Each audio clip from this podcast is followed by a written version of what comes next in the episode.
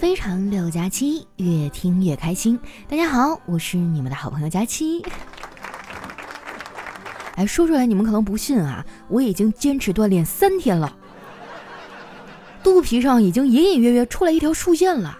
哎，你们说我是不是快要有腹肌了？我感觉再这么下去啊，我没准能爱上健身。我觉得吧，像我们这样的年轻人就应该多读书，还有多健身，因为这两个爱好啊，非常的实用。当今这世道呢，啥样人都有。读书啊，是为了能心平气和的跟傻叉说话；而健身呢，能让傻叉心平气和的跟你说话。不管怎么说呀，我最近一直都挺积极向上的。说实话哈，我自己都不信，我竟然为了学英语啊，交钱进了一个坚持学英语三十天、看美剧不用字幕的群。更重要的是哈，这次我一点都没偷懒。在群里啊，努力学习了一个月。学习结束的时候呢，群主给我发了很多美剧，跟我说啊，你现在看美剧啊，可以不需要字幕了。我听完欣喜若狂啊，就打开那些美剧，果然没有字幕我也能看得懂了，因为配音都是中文的，而且自始至终哈都是群主的声音。这把我气的啊，当时就把他拉黑了。完了，我还暗暗的发誓哈，以后再也不看美剧了。看啥美剧啊？我觉得国产电视剧就挺好。最近呢，我在追一部国产的警匪剧啊，里面有一个男配角啊，长得特别帅。我为了能多看他两眼啊，平生第一次花二十五块钱充了一个会员。没想到啊，第二集他就死了。这感觉像极了爱情啊！爱情不就这样吗？惊险刺激啊！你永远都不知道对方下一张牌要出啥。这也是我渴望真爱的原因。不过话说回来哈，我虽然向往爱情，但是呢，我从来都不做舔狗。小黑的想法又跟我完全不一样，他以当舔狗为荣。昨天下班呢，我看他又缠着人家小姑娘，非要送对方回家。那个女孩啊，一脸尴尬地说：“黑哥，我们都不住在一个区，隔着好几十公里，不太方便吧？”小黑说：“哪能啊？因为是你，所以天南海北都顺路，酸甜苦辣都爱吃。”我都被小黑那臭不要脸的样给逗乐了，我还是第一次听人哈把跟着蹭吃蹭喝说的这么清新脱俗的。我也劝过小黑哈，让他稍微的收敛一点儿，做舔狗是没有前途的，舔狗舔狗舔到最后一无所有吗？没想到哈，他不但不听劝，还斜着眼睛看着我说：“佳琪啊，你根本就不懂我们舔狗的快乐。被舔的人呢，无法预知接下来还会不会被舔。”会有强烈的不安全感，一旦失去了，可能会崩溃。但我们舔狗就不一样了，哎，我们舔不舔呢？那还不是我们自己说了算呢？今天骨头贱了，那就舔一舔；明天心情不好，那就去他奶奶的，按兵不动，暂时不舔。哎，可以说是非常的有掌控感了。我冲他翻了个大白眼儿，我说：“谢谢你啊，我不需要这样的掌控感。”小黑说。那你这辈子想脱单啊，是费劲儿了。哎呀，有些人呐，就是口嫌体正直，嘴上说着不要，身体却很诚实。也不知道是谁呀，妈妈让相亲，他拒绝啊，说不着急，一个人挺好的。然后转身就发了一条朋友圈，哭哭啼啼地说：“甜甜的恋爱什么时候才能轮到我呀？”嘤嘤嘤。我说，那我也就是口头说说，谈啥恋爱呀，多麻烦，单身它不香吗？小黑说。谈个恋爱你都这么纠结，那结婚就更费劲儿了。我说那我不知道，我又没有结过婚。就说的好像你结过一样。哎，你知道结婚是什么感觉吗？小黑啊摇了摇头。在一旁写稿子的调调呢，突然就插嘴说：“你问的这个问题我知道啊，就是把你音乐软件里所有的歌都删掉，只留下一首，然后呢设成无限循环播放，直到电池用完呐。”这就是结婚的感觉。我笑着说：“哎呀，调哥，看来你是没少受到婚姻的摧残呐。”调调就苦着脸说：“怎么说呢？痛并快乐着吧。昨天啊，我跟你嫂子闹点矛盾，晚上吃饭的时候啊，你嫂子突然跟我说：‘你让着我点，是会少块肉吗？’我看他那样，觉得也挺可爱的呀，当即就软了下来，但还是装作一脸无奈的说：‘行行行，让你让你。’”你嫂子听完哈就笑了，然后就用筷子把我碗里的一大块肉给夹走了。真是猝不及防一碗狗粮啊！哎，我就不爱跟他们这样的人玩。可是不跟他们玩吧，又没有人跟我玩。我虽然有一些朋友啊，但其中很大一部分人呢是表面社交，平时呢整天在网上跟我口嗨：“佳琪有空出来玩啊，啊来我家玩啊，哎下次我们一块去哪哪哪儿吧。”结果我每次真的要约他们出来玩的时候啊，他们就怂了，哎开始装作看不到不回啊，或者第二天再回复我。说起来啊，我最近的一次社交活动还是上个月公司组织的团建。我发现啊，很多老板都非常热衷做那种拓展训练类的团建，那种团建啊就特别考验体力，每次完事儿啊我都浑身酸疼，我就非常不理解老板这种迷惑行为。当然了，我也思考过其中的原因，最后呢得出的结论是，老板们啊其实就是想花最少的钱把骨干员工给留住，但是他们哪里知道啊？想要留住员工的方法呢，只有加钱，其他的呀都是白扯。我说的没错吧？我们社畜这么难，多要点钱怎么了？说白了啊，打工就是一种等价交换。我们想要老板的钱啊，老板想要我们的命。老板这种生物哈，真的是一种神奇的存在。就拿专业技能这事儿来说吧，就算你对业务再了解，你也比不过他的天马行空。不用说老板了哈，你能摸得清你领导的想法，那就已经成功一半了。最近我们部门新换一领导啊，就特别喜欢给人灌鸡汤啊。昨天早会的时候，他一脸激励的对我们说：“朋友们一定要好好工作，努力赚钱呀！今天早上我去肯德基吃早饭，在那看到一男一女吃一根薯条，还嘴对嘴抢着吃，千万别活成他们那样啊，看着都难受。”我去，就这脑回路啊，真的是跟丸子有一拼呐！这位领导来了以后呢，开始大刀阔斧地进行改革。新官上任三把火啊，我也能理解。可是他的火为啥都烧我呢？昨天下班我都快到家了，领导突然给我打电话找我要文件，没办法，我又折回了公司。我怕领导等着急了，我是一路小跑着回去的。不知道你们有没有过类似的经历啊？在公众场合突然跑起来呢，就会显得很奇怪。但如果一边跑 一边看手表，那就会让你看起来正常很多了。到公司楼下的时候啊，领导又给我打了一个电话。我从对方的口气里判断出啊，回去之后呢，可能要加班啊。我就先拐进了附近的面包店，想买一块面包当晚餐。我刚进去啊，就有一个人怒气冲冲地进来了，进来哈就把面包往那柜台上一摔，说。我刚才买了你们的三明治，一口下去啊，掉出来两颗牙。那店员说：“先生，您是不是吃的时候用力太猛了呀？”那个人哈瞪了店员一眼，说：“那两颗不是我的牙。”哎呦我去！当时我差点没把午饭都吐出来。后来呢，我这面包也没吃成，还在公司里啊加了一个多小时的班。领导还算有良心啊，加完班非要请我吃饭。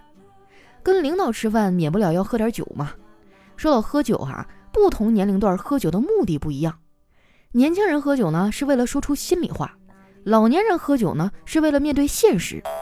我就不一样了，我就是为了一把烤串儿哈，再来一斤的小龙虾。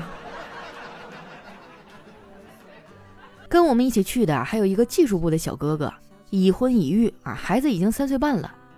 本来看着吧是个内向的人。结果喝了几瓶啤酒之后啊，他的话就多起来了，一个劲儿跟我们吐槽说养孩子的不容易。他说：“哎呀，佳期啊，生孩子一定要慎重，孩子就是四脚吞金兽啊！我上周末啊带我儿子去游乐园玩了一趟，一个小时不到，几百块钱就没了。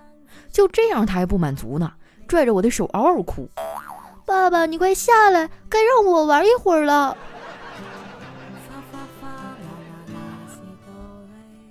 这顿饭啊，我们吃了快两个小时，最后撑得肚子溜圆呢。酒足饭饱之后，领导掏出钱包啊，准备买单。我一看啊，赶紧拦住他，我说：“领导，这怎么能行呢？”然后一把夺过他的钱包，说：“还是我来吧。”说完啊，我就从他的钱包里掏出了五百块钱买单。丸子说我这波操作还特别溜，既遵循了东北人抢着买单的传统，又给领导呢留了面子，简直是一举两得呀！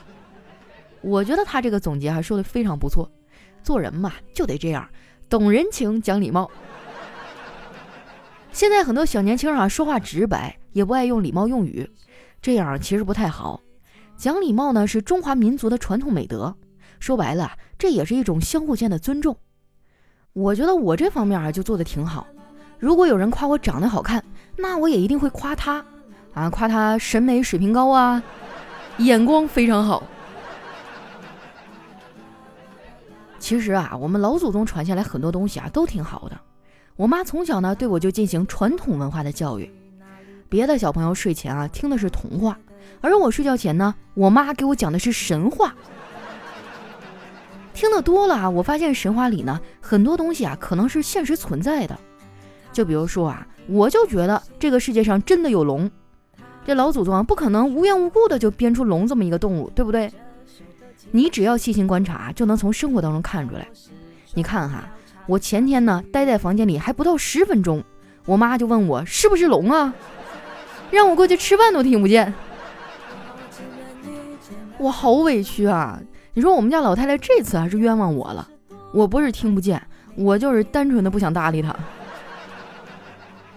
成年人的情绪啊是很难判断的，比如答应和拒绝呢，其实就差一个字儿。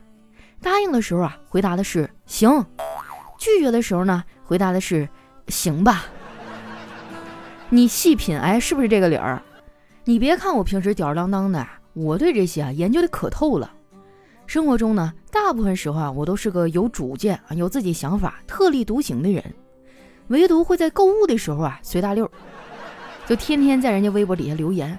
哎呀妈，这也太好看了吧！姐妹儿炖一个链接。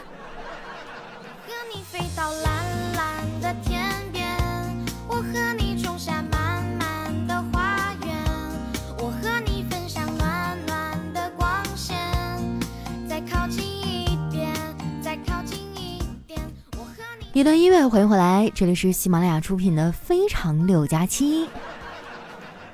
最近啊，最热的话题就是高考了。哎，我也收到很多考生的消息哈。一位听友呢，九幺幺三二四六零，他说：“佳琪姐，过几天就要高考了，希望我能正常发挥，和他考上同一所大学。”哎呀妈呀，这种甜甜的恋爱哈，我也好想拥有。我今天早上刷微博还看到消息哈，说是今年的作文题目。我一看哈，真是一脸懵逼呀！这才知道当年的自己多强大，不管遇到啥素材啊，我都能编出八百字以上。啊，首先呢，祝你高考顺利吧！虽然我这祝福来的稍微有点晚哈，还是希望你能得偿所愿。来看一下我们其他听友的消息哈，如果说你也想上墙的话呢，记得添加我的新浪微博和公众微信，搜索主播佳期就可以了。这一位呢叫如若离开便是永远，他说佳期啊，六号就要考科目三了，能给我一个祝福吗？求好运，太难了，压力大到睡不着啊！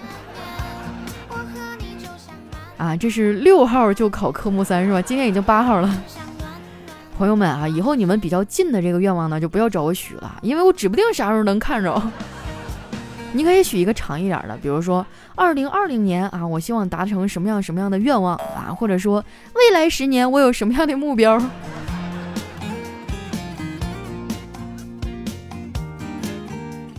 那接下来这位听众哈叫宁为女人，他说佳期啊，这个七月对我来说真的是非比寻常，因为我的宝宝就要在这个月出生了。记得你第一次对我留言的时候啊，还是去年年底，那会儿我刚怀上这个宝宝。因为自己是高龄产妇，所以每天都提心吊胆，害怕他有什么问题。到今天啊，这个小生命已经跟我合体二百五十四天了，距离他足月出生的日子只有十几天了。现在一心只期待这个宝宝能平安健康的来到这个世上，我之前付出的所有辛苦都值得了。哎呀，我掐指一算啊，你这一胎肯定是男孩，你信不信？不信，等生出来的时候，你就抱着孩子过来跟我们大家还愿啊！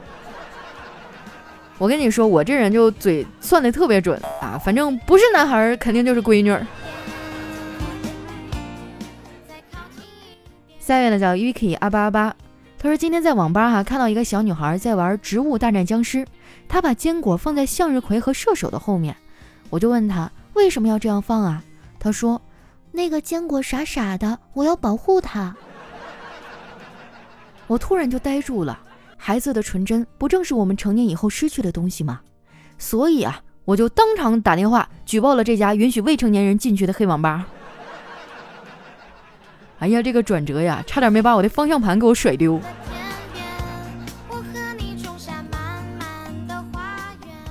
下一位小伙伴呢叫想进你的新房，他说爸爸呀在玻璃厂工作，干活呢都得戴手套。有一天下夜班哈，他坐出租车回家。当车子经过一片郊区的小树林的时候，凉风袭来呀，爸爸觉得有点冷，就掏出了手套戴上。那司机啊从后视镜里看见了，惊恐地问：“兄弟，你在干啥呀？”爸爸说：“哦，习惯了，每次干活前都要先戴手套，这样既不会割伤自己啊，又不会留下痕迹。”这家伙把那司机吓得呀，脸都绿了。下一位呢，叫佳期，是个仙女儿。她说弟弟高考啊，进考场做一个题，需要写恩惠两个字，但是这个惠字呢不会写，左思右想也想不起来呀。这时候呢，突然一拍脑袋，哎，考试的时候不是带了一瓶饮料进考场吗？瓶内应该有谢谢惠顾这四个字儿啊。然后呢，他就心中窃喜呀，假装喝水哈，就把这瓶盖拧开了。结果呢，就看那个盖内啊，赫然写着再来一瓶。快点告诉我，中奖率这么高的到底是什么饮料？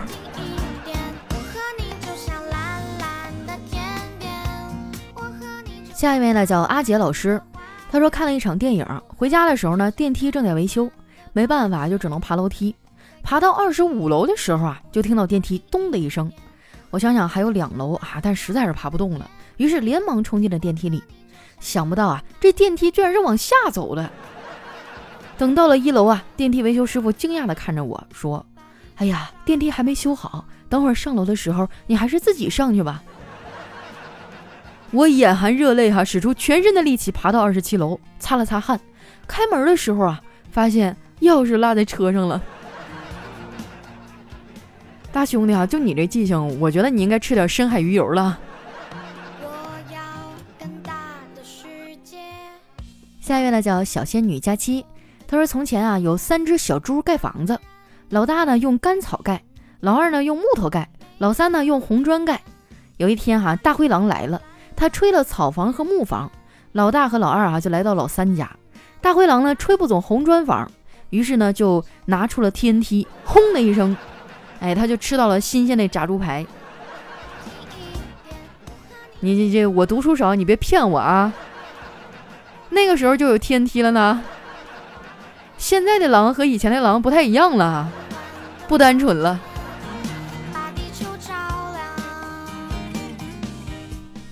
下面呢叫知了，他说有一天啊，看到一个小女孩问一个小男孩：“你要做我的男朋友，那你会些什么呀？”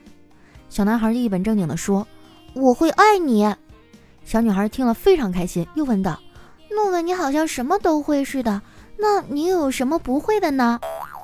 小男孩啊，就严肃的说道：“我我不会离开你。”说完啊，俩人就十分亲热的一块去买棉花糖了。哎呀，不行了，我酸了。为什么人家这么小年纪就有甜甜的恋爱？下一位呢，叫王班长的小祖宗，他说：“成年生活啊，只能用如履薄冰来形容。”每次觉得稍微可以松一口气儿的时候啊，幺蛾子就来了，不敢发出最近真幸福啊的感叹，就怕命运听到哈，又给我添点麻烦。下面呢叫书包稀巴烂啊，他说一瓶卸妆水照亮你的美，两瓶卸妆水分清人和鬼，三瓶卸妆水看出真善美，四瓶卸妆水谁也不认谁，五瓶卸妆水你妈问你谁，六瓶卸妆水天使变魔鬼。啊，是吧？十瓶卸妆水，人能吓死鬼。那也不一定哈，那有些姑娘是吧，就像我一样天生丽质呢。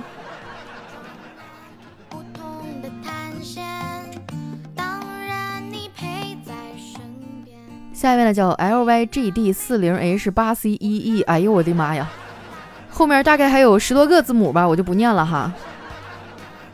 他和我们分享了一下渣男语录哈，他说。我不是天下唯一一个为两个女人动心的男人。都是成年人，你能不能理智一点儿？没电了，在开会，忙了一天，我很累。那个女孩是我妹啊，吃了没？早点睡，这个东西有点贵。啊，我不是渣哈，我只是想给所有女孩一个家。喝多了拉拉手，大家都是好朋友。对号入座哈，如果一个男的这么跟你说，那你就赶紧让他滚一边去吧。下一位呢，叫师太饶了我。他说春节了啊，大家一般都要吃饺子。包饺子呢，主要有三个步骤啊，就是和馅儿、擀面啊、擀片儿和包皮儿。和馅儿最关键的就是不能太咸，擀片儿呢最关键是不能太厚，包皮儿呢最关键是不能太长。哎呀，差点没给我拐进男科。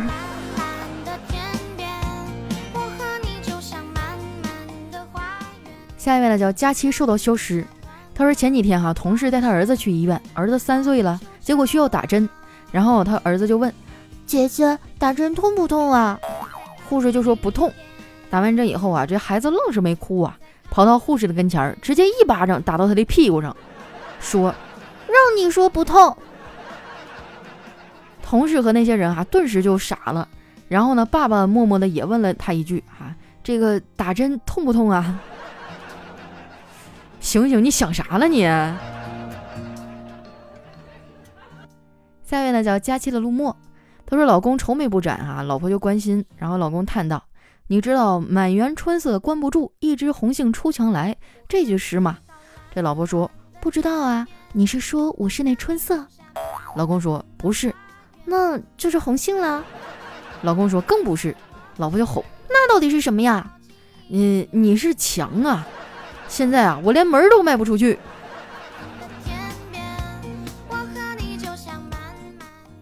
下一位呢叫月夜哈，他说有一天班主任说：“小文，布谷鸟有什么用处啊？”小文回答说：“布能作衣，谷能当粮，鸟能下蛋，可以吃。”班主任说：“滚出去！”不是，那你倒是告诉我这道题的正确答案是啥呀？布谷鸟不就是一种鸟吗？它能有啥用处啊？它除了吃，还有下蛋，还能有什么用处？我发现现在有些题目真的是莫名其妙哈，连我都答不上来。来看一下我们的最后一位哈，叫何必哥哥。他说我有一朋友长得帅气啊，又能说会道，但是呢却娶了一个很丑的老婆。有一天我就问他，我说你这么风流倜傥啊，为什么要娶个那么丑的？朋友说，因为我出门他从来都不管。他出门呢，我一直很放心。重点是啊，他老爸还很有钱。哎，我就很激动的跟他说：“高啊，哎，他还有没有什么姐妹呀？我要跟你当亲戚。”哎呀，但是现实当中这种事儿真的很少发生啊！你赶紧洗洗睡吧。好了，那今天留言就先分享到这儿了。喜欢我的朋友呢，记得关注我的新浪微博和公众微信，搜索主播佳期，是佳期如梦的佳期。这两天高考了哈，大家出门开车的时候呢，尽量就不要摁喇叭啊，不要影响到人家学习啊，人家考试对。还有学生们呢，也不要焦急啊，反正这只是一个阶段性的考察，验证你这三年来的一个成果，但是它也不是绝对的哈。我一直都坚持一个论点，成绩呢不代表一个人所有的能力，但我还是希望你们能考一个好成绩哈，考到自己理想的学府吧，好吗？那今天咱们这期节目就先到这儿了，我们下期再见，等你们的好消息哦。